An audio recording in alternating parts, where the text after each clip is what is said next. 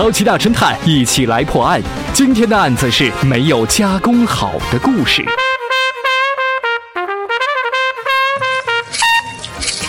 青年人声称，他昨天刚刚刮去了长了几个月的络腮胡子，但是他的面孔黝黑，下巴呈现古铜色。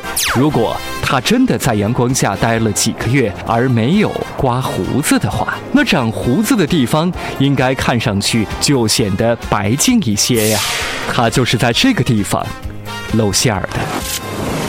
亲爱的听众朋友，您发现了吗？超级大侦探，一起来破案。下期再会。